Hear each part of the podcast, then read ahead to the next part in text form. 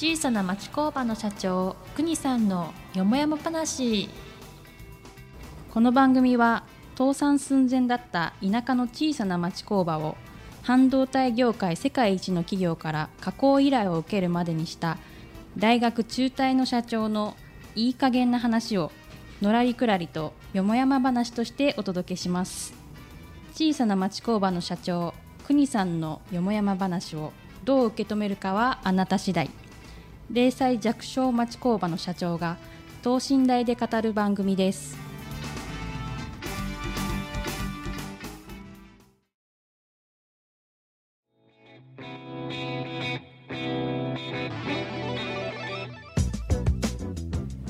はい、こんにちは。静岡人大学学長の石川です。さあ、いよいよですね、もうこの9回目になりました。国さん、今回もよろしくお願いいたします。はい、お願いします。いや、あのー国さんね、はい。ちょっと今日僕聞きたいんですけど、はい。あのーまあ、生まれ持った性質というか、はい。性分ってあるじゃないですか。はい。まあ、僕ももう生まれ持った性質があるから、これって人って変われるかどうかちょっとよくわからなくて、うん今日の国さんに対するテーマ、教えてほしいのは、はい。性分は変わらないをテーマに、はいちょっといくつかお話ししていただきたいなとはい思います。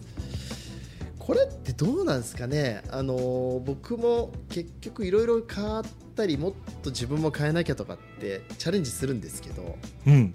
結局変わらないのかなっていうふうに最近思ってきちゃったんですけど変わりません。終わり。これで終わり終わりですだね。えやっぱそうなんですか？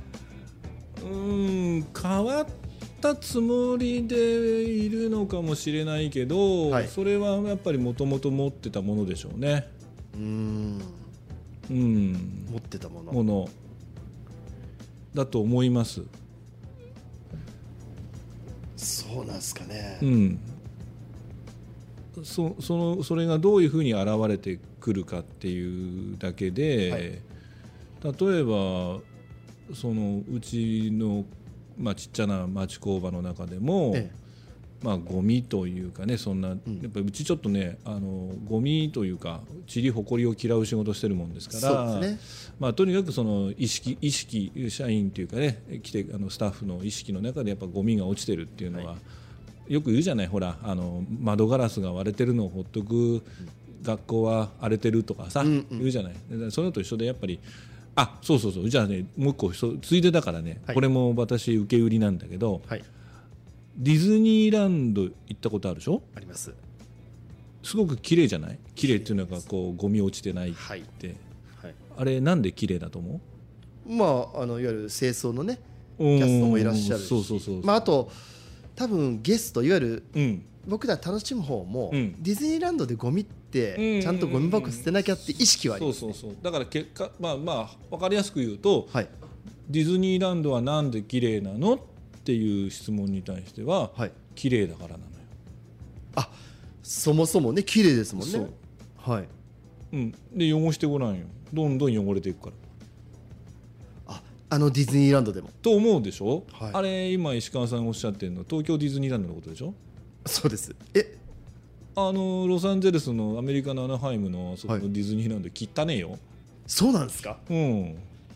あそうか、うんあの見えないとこすごい汚いよ。えー同じディズニーランドでも全然違うんですか、ねまさにお嬢様方がまだお家に学生の頃アメリカへ遊び行った時に、はい。僕も高校生の時に、まあ、アメリカへ留あのホームステイを2度ほどさせていただいたんで、はい。まあ、親親にしていただいたことを子供にと思って、まあ、ホームステイまでは行かなかったけど1週間ぐらいアメリカに遊び西海岸だけだったけど遊びに連れて行ってでどっかでねあのおほらお前親父はお前ディズニーランド連れてきてやったぞみたいなね、感じでアトラクション乗ってたらねうちの娘たちがねなんかボソボソ言ってんだよ。え何言ってんだよって言った。らうん？東京の方がクオリティ高いねって言い出してねっつって。えわざわざ言ってるのうに、ん。ああまさに本場っていうかね、はい。まさに本家に行ったのに。はい。行ったのに。なんだよこいつはと思って。でよく見たらあ確かに汚ねえなと思って。これ確かに、うん。よくあるじゃないですか。あの今あの大谷翔平が活躍しているメジャーリーグの、うん。なんかこのベンチの中とか、うん。あと例えばサッカーのうん。代表の試合終わったとこう海外行った時にも、日本人はこう勝手に清掃するとか、うんこれって性分っていうか。勝負でしょうね。ですよね。だから、うん。じゃあアメリカの方がやっぱどうなんですかね。もともと日本人って綺麗好きですよね。大抵が、うん。だけど汚しても何とも思わないとか汚れてても何とも思わないっていう性分だから同じディズニーランドでもそういうふうになっちゃう、でしょうね。だからまあそれもアメリカの話ですけど、はい。まあねこの日本の隣の大きな国のところ行ってもはい、こうエレベーターのこうほら上行ったり下行ったりするとボタンあるじゃない。ありますねボタン。あれこう金具っていうかさ、はい。あるね。あれもう本当に4つ星5つ星ホテルに泊まった時にはい。そのエレベーターホールでそのボタンを押そうかと思うとなんか自分の首がね、はい。傾いてっちゃうのね。あちょっとねボタン並んでるじゃないですか、うん。押そうかなと思ったら、傾いてはい。だからそれがこうなんていうの？斜めになってほんのわずか。あ最初から。斜めでこっちが斜めになってる自分が斜めになってるのかなと思ったらやっぱ一緒にいてるとおこれ斜めだよなって。言ったら斜めですねって言って。はい。で一緒にいたねそのはい。現地の方に。はい「これ曲がってるよね」って言ったら「それがどうかしたんですか?」って言われて。そうか「ええエレベーター来ますよ」って。そうか。まあもうそもそも生まれ持ったものだから、うん。別にそれに対して何の疑問にも感じないわけですね、うん。だから性分は変わんないよ、でこれは、うん。あれなんですかねむしろ変えようとしない方がいいんですかいやーまあだからその何またちょっと硬い話になって 5S なんていうさあはい。えーね、はい。えーししつなんだ？整理整頓。整理整頓なんだ、はい。しつけだなんだって、はい。あのね僕やっぱ工場の中にね、はい。そういう言葉がこうある会社あるじゃない？あります。例えばあの大きなこう例えば僕もちょっと製鉄の関係のか大きな会社行った時にね当はい。然、安全第一とかって書いてあるんだよね、書いてあります今英語でセーフティー、あえなんだセーフティーファーストとかなんか、はい。結局さ安全第一って当たり前じゃんね。まあ確かに。でも書かなきゃならないってどうしてなのって。分かんねえやつがいるんだよ、ってことですよね、うん、だからそういうことをスロー、まあ、標語だとか掲げたりだとかしなきゃならないんだよね。だってそうですよね。みんな分かる人が集まってったら今言ったように安全第一もそんな 5S も。いらないない。らないっすよねだってディズニーランドに書いてないですないもん。でうちでその、はい。さっき言った工場の中ねゴミが落ちてる、はい。ちっちゃな、ね、紙くずが落ちてる、んでそれをなんで拾わないんだって言った時に、これね、まあ、大きく分けると2つのタイプの人間がいて、はい、あすみません見えませんでしたっていう人間 えああ面倒くさいですねっていうやつと。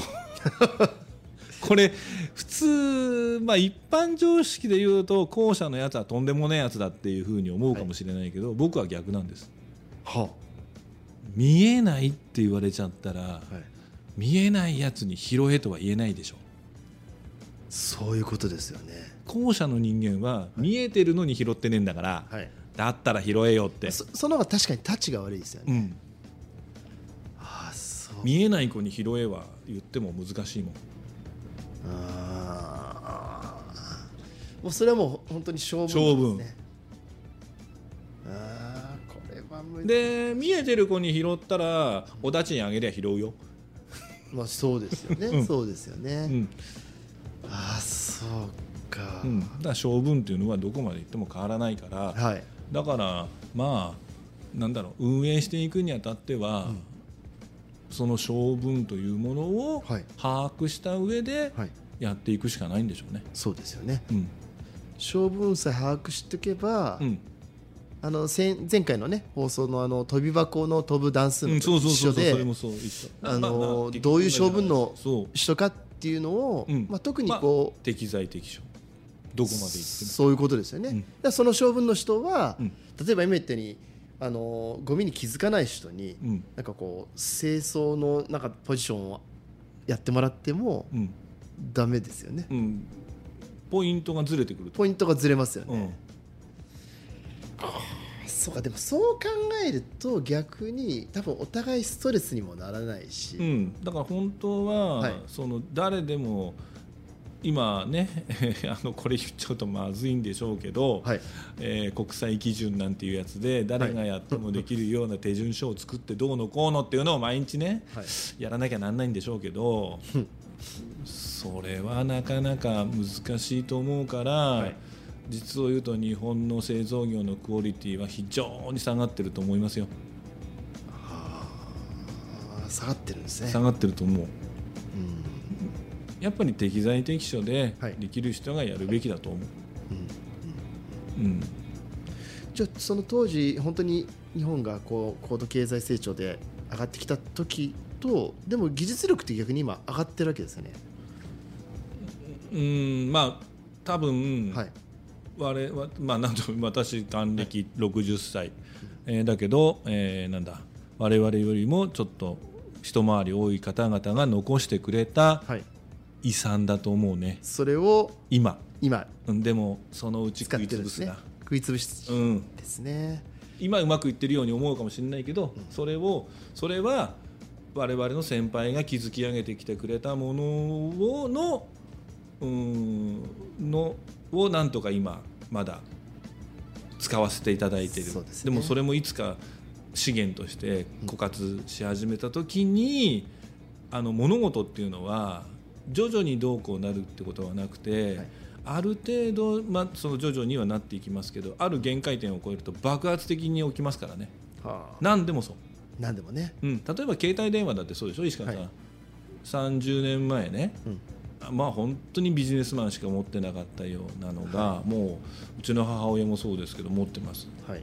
まあ、30年前は50代だったけど、はい。ね、30年前の80歳のおばあさんは持ってないでしょ。持ってないですもんね持ってないです、ところが、えーまさにスマートフォンなんていうのが出てきた時だって日本の企業はあれは売れないって踏んだんだよね。はい。